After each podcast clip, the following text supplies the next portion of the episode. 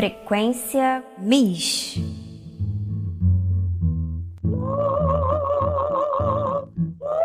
Eu sou Aline Soares, responsável pelo setor educativo do Museu da Imagem e do Som.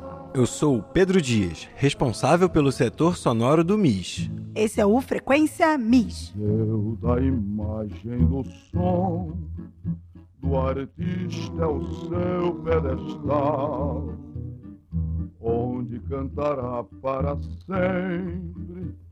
A música que você está ouvindo ao fundo é o hino do Museu da Imagem e do Som, composto por Graça Batista à época da direção de Ricardo Cravalbim, citado na letra como o diretor gentil e cordial. Que é Ricardo Cravalbim, seu diretor gentil cordial. A homenagem, que carece de mais informações, remonta o fim da gestão de Cravalbim frente ao MIS, quando a instituição se consolidava como um importante centro de referência para a produção cultural entre artistas, intelectuais e para o público.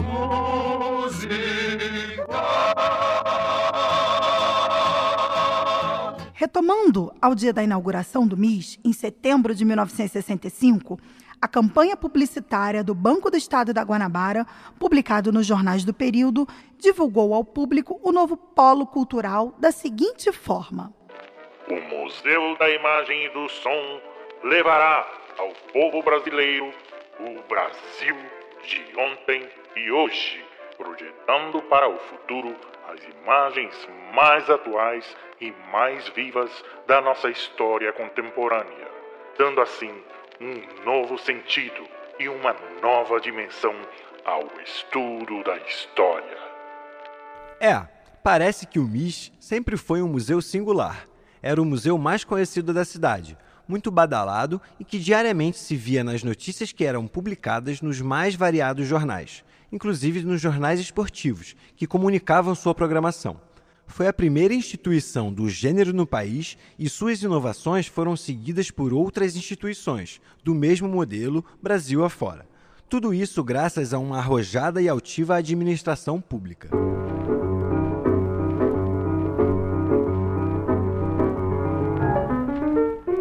Com o passar do tempo, o MIS apresentou-se como um espaço de efervescência cultural do Rio de Janeiro. As salas de projeção do MIS atuaram como um lugar de encontro para a geração de cinéfilos. As programações de cinema, os debates, o MIS representou um espaço cultural de vanguarda naquele momento. Na década de 1970, o MIS ganhou novas coleções, com a chegada do acervo de Jacó do Bandolim em 1974 e do acervo da Rádio Nacional, por intermédio do radialista Paulo Tapajós. O ex-maestro da Rádio Nacional, Paulo Tapajós, livrou que esse valioso patrimônio cultural fosse lançado ao mar pelos gestores da rádio naquele período. O Museu da Imagem do Som recebeu em 1972, da própria Rádio Nacional, a doação de boa parte de seu acervo histórico, que é constituído de discos de acetato com programas da rádio, com as novelas, os jornais, a transmissão de jogos de futebol e apresentações musicais, que eram gravadas ao vivo em seu auditório.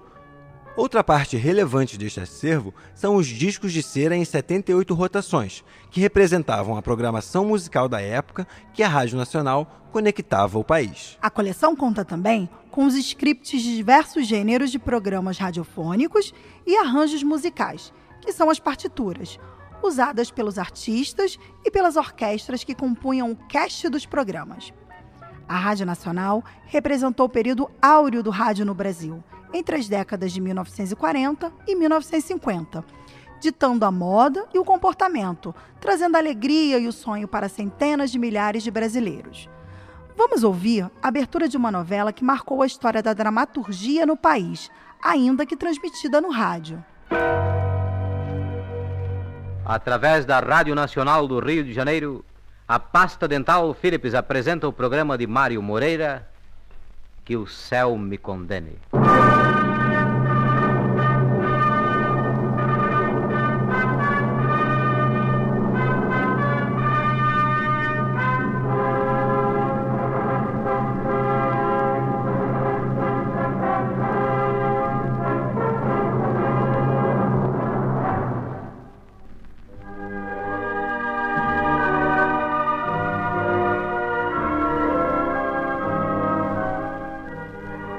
Céu Me Condene é um programa profundamente dramático, dirigido à sua consciência, dirigido ao seu coração.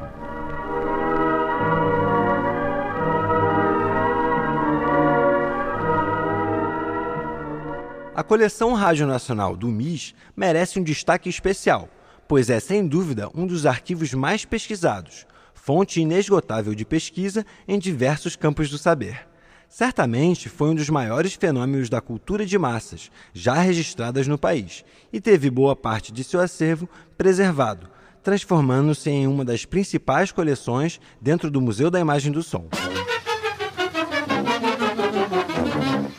museóloga Neuza Fernandes ficou à frente da gestão do MIS entre os anos de 1971 e 1973 e manteve as atividades culturais através da promoção de exposições, cursos e shows.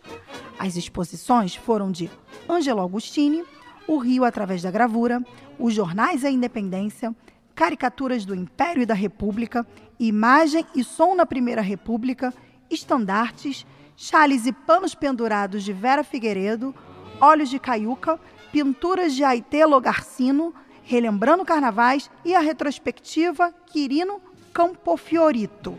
Apesar da plena atividade, o museu passava por problemas financeiros. No dia 1 de fevereiro de 1972, os conselheiros de música popular debatiam sobre as dívidas que o MIS acumulava.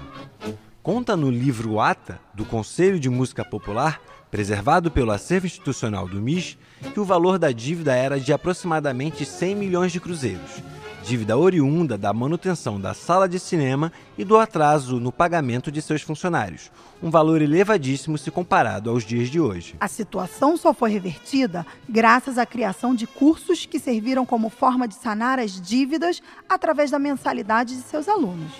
Como, por exemplo, os cursos de idiomas, de artes, museologia, yoga, literatura e o primeiro curso de música popular brasileira. Localizamos dentro do acervo institucional recortes do jornal Tribuna da Imprensa, do dia 16 de março de 1973, que chamava o público para participar de um desses cursos. Vamos ouvir a abertura do primeiro curso de MPB, na voz de Neuza Fernandes e do professor convidado, Mozart de Araújo a aula que inicia o nosso curso hoje. Eu queria apenas apresentar o curso e dar algumas explicações que são necessárias. Esse curso de música popular brasileira, que é o primeiro que nós fazemos, foi é promovido pelo Museu de Mais Som e foi inteiramente organizado pelos conselheiros do Conselho de Música Popular do museu. É patrocinado pelo Conselho Federal de Cultura. Pela leitura do temário deste curso, os senhores observam que a matéria das aulas que me foram destinadas, se não é das mais difíceis, é pelo menos das mais controvertidas. Eu não direi que a música popular seja como o futebol, em que cada torcedor é um técnico. Mas é certo que cada um de nós tem a sua ideia e o seu juízo próprio sobre o que seja música popular. E justamente da disparidade de opiniões dessa clientela tão heterogênea que são os ouvintes e os, os torcedores da música popular, é que nasceu a ideia deste curso. Outro curso foi ministrado pelo maestro Guerra Peixe, que ensinava leitura e escrita musical e era destinado a alunos com qualquer conhecimento sobre música e interessados na prática do violão, violino, piano, flauta doce, pistão, violoncelo, clarinete, bateria e outros instrumentos musicais. Além das aulas, a participação do público também ajudou a sanar as dívidas do MIS, marcando presença nos shows promovidos pelo MIS no Teatro Municipal e no João Caetano. Como uma forma de ajudar o museu mais carioca de todos, diversos artistas contribuíram revertendo a bilheteria dos espetáculos para a manutenção do MIS. Foram eles Aracide Almeida, Marlene, Elisete Cardoso, Alaide Costa, Jorge Benjor, Paulinho da Viola. Vamos ouvir o trecho de um destes shows na voz do então jovem compositor Martinho da Vila. Mas eu vou cantar um, é, o último samba que eu fiz pra Vila. Aprendeu-se a liberdade combatendo em Guararapes, entre flechas e tacape, fuzis e canhões. Brasileiros irmanados, sem senhores, sem senzala, e a senhora dos prazeres, transformando pedra em mala. Bom Nassau já foi embora, vê-se a revolução. E a festa da Pitomba é a reconstituição. Jangadas ao mar, pra buscar lagosta, pra levar pra festa em Japuatã. Vamos preparar lindos mamulengos pra comemorar a libertação. E lá vem maracatu, bumbando o boi. Outro show importante desse período foi o de tributo a Pixinguinha, realizado nos dias 28, 29 e 30 de abril de 1973.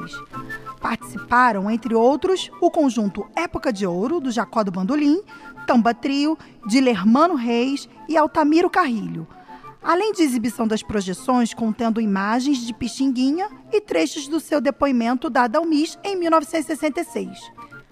Após a saída de Neuza Fernandes, assumiu Álvaro Cotrim, caricaturista conhecido como Álvaros. Uma gestão cercada de polêmicas e ataques da imprensa.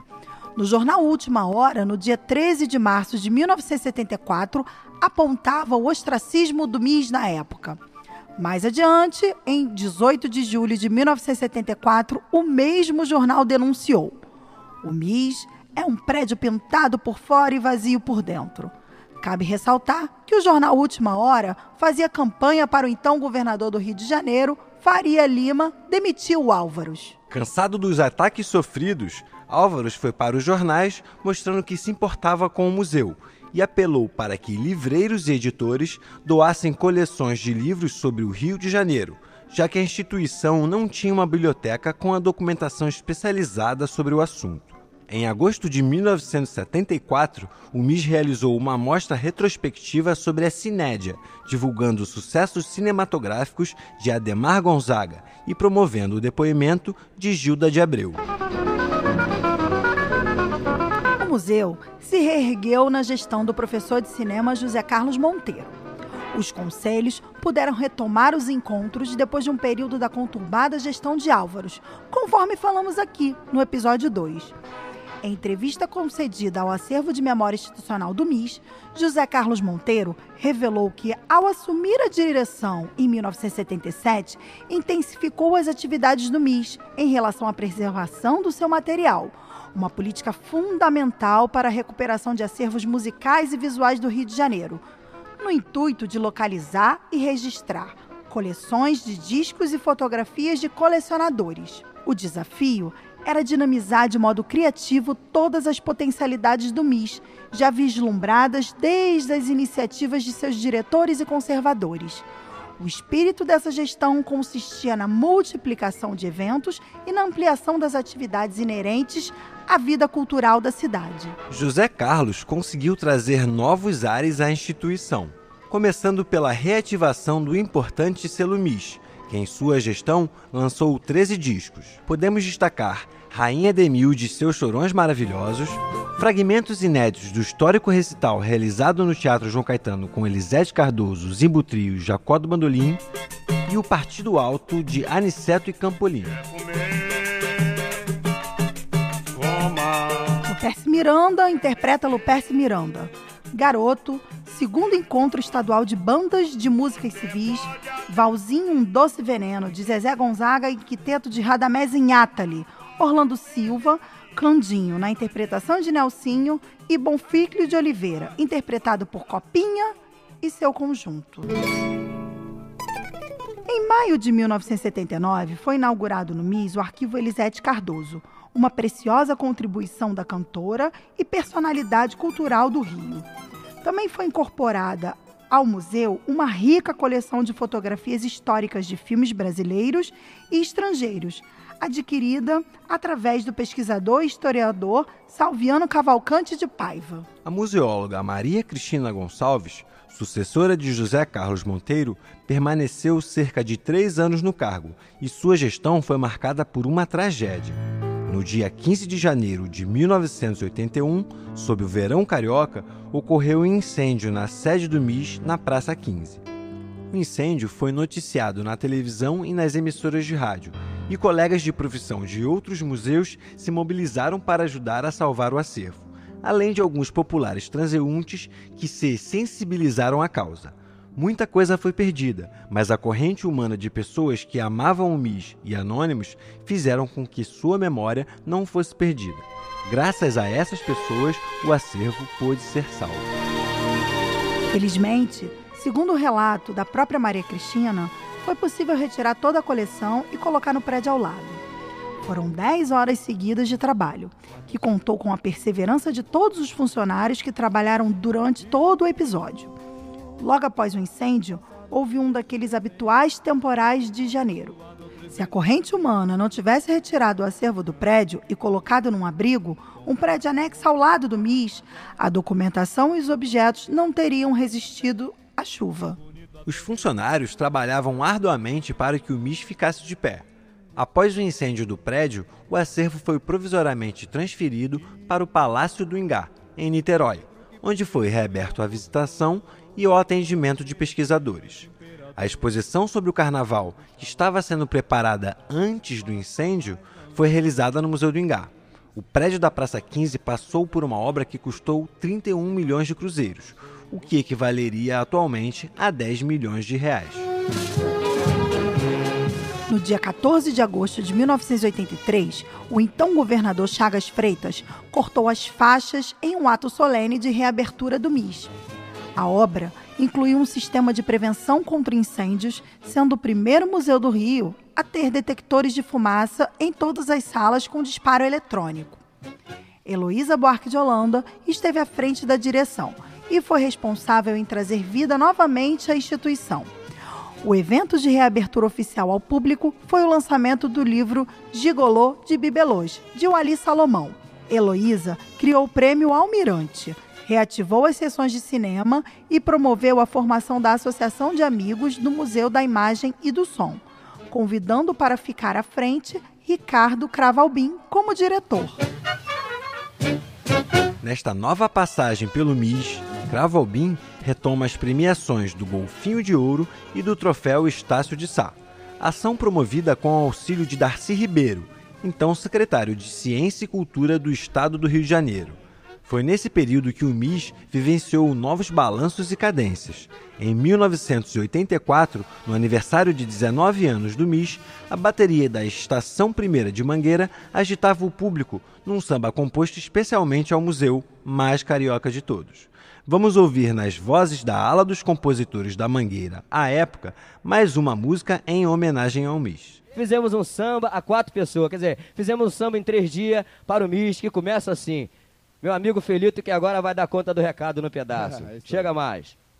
É importante, fascinante e cultural. Que é o Museu da Imagem do Som, com seu acervo colossal.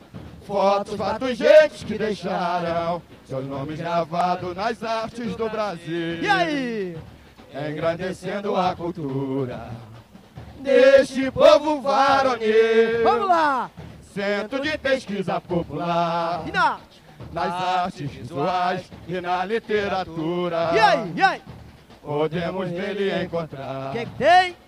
Obras de grande envergadura. Na música Jacó do Bandolim. E aí? Pixinguinha e outros mais. No cinema, Glauber Rocha. O que, que faz? E a história do nosso carnaval. E o acervo da Rádio Nacional. Todo mundo. Oh, oh, oh, oh, e depoimentos que o museu registrou. Oh, oh, e depoimentos que o museu registrou. Eu disse que é. É importante fascinante e cultural. O que, que tem? O Museu da Imagem do Som. Lindo, lindo, lindo. Com seu acervo colossal. Vamos nós. Fotos, fatos, gentes que deixaram seus nomes gravados nas artes do Brasil. Que beleza. Engrandecendo a cultura. De quê?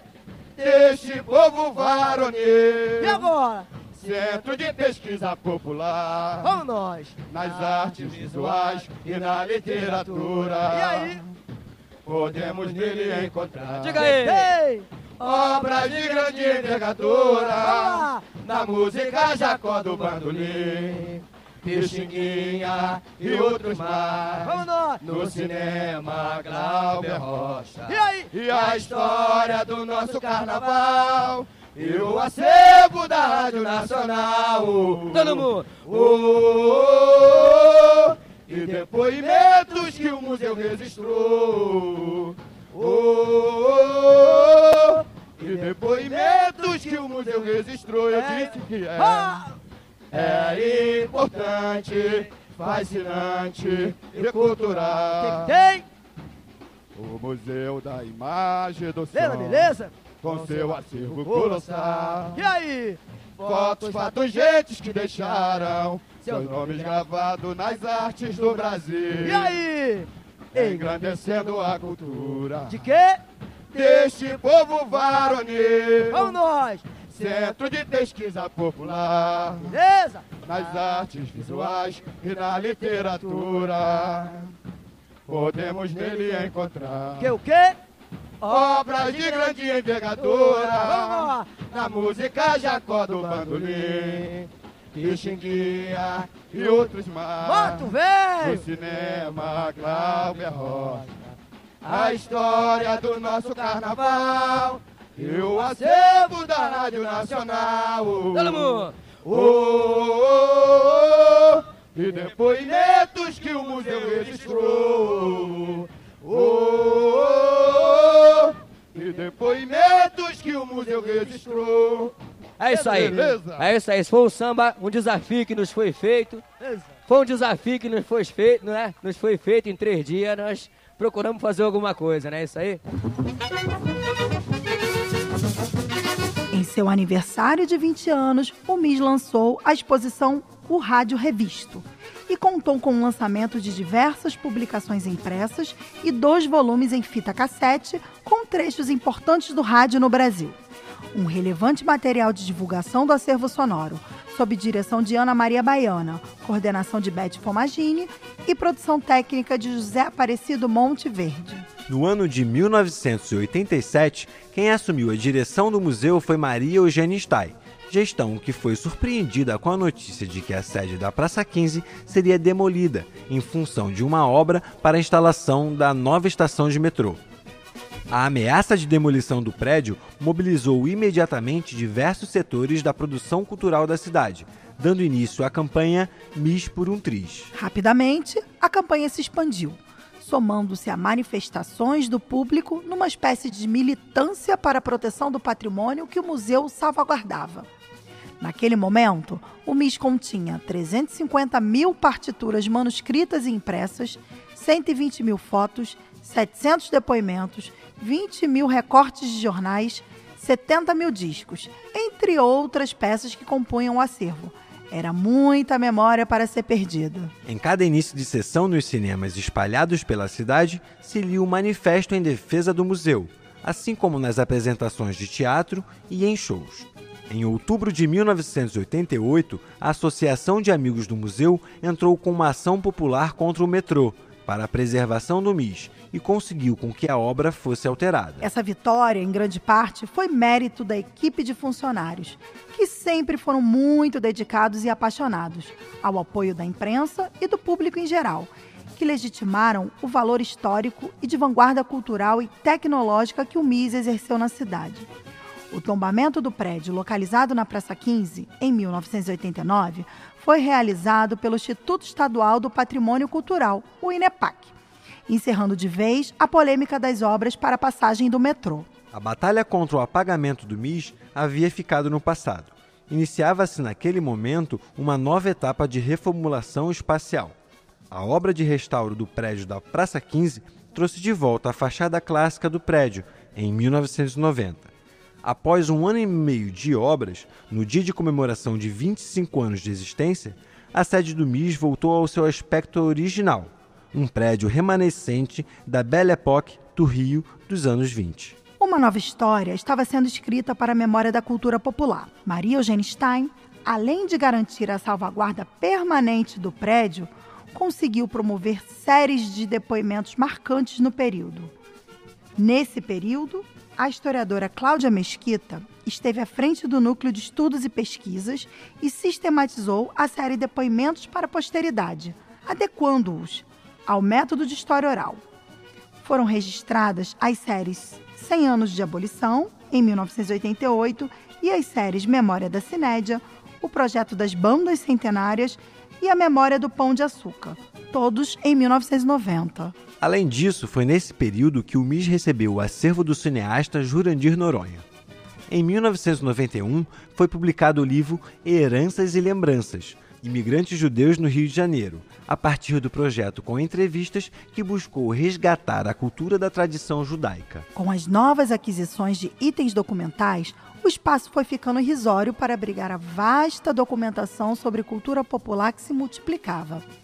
A expansão territorial do acervo ganharia um novo espaço, a sede da Lapa, tradicional reduto da boemia carioca, local conhecido por abrigar uma série de bares e centros de cultura. O projeto de reestruturação do bairro foi responsável pela reabilitação da tradicional efervescência da vida noturna e da arte de rua. No próximo episódio, falaremos sobre o MIS na virada do século, a inauguração da sede da Lapa e os caminhos que nos trazem até os dias de hoje. Contaremos também com uma convidada especial, Cláudia Mesquita, que irá compartilhar conosco sua experiência e trajetória dentro da instituição. Não perca no próximo Frequência MIS. Todos os áudios ouvidos aqui podem ser acessados no Centro de Pesquisa Ricardo Cravalbim e na nossa web rádio. Acesse radiomisrj.com.br. Os programas anteriores podem ser ouvidos também através do Spotify. Busque por podcast Miss Rio. Frequência MIS.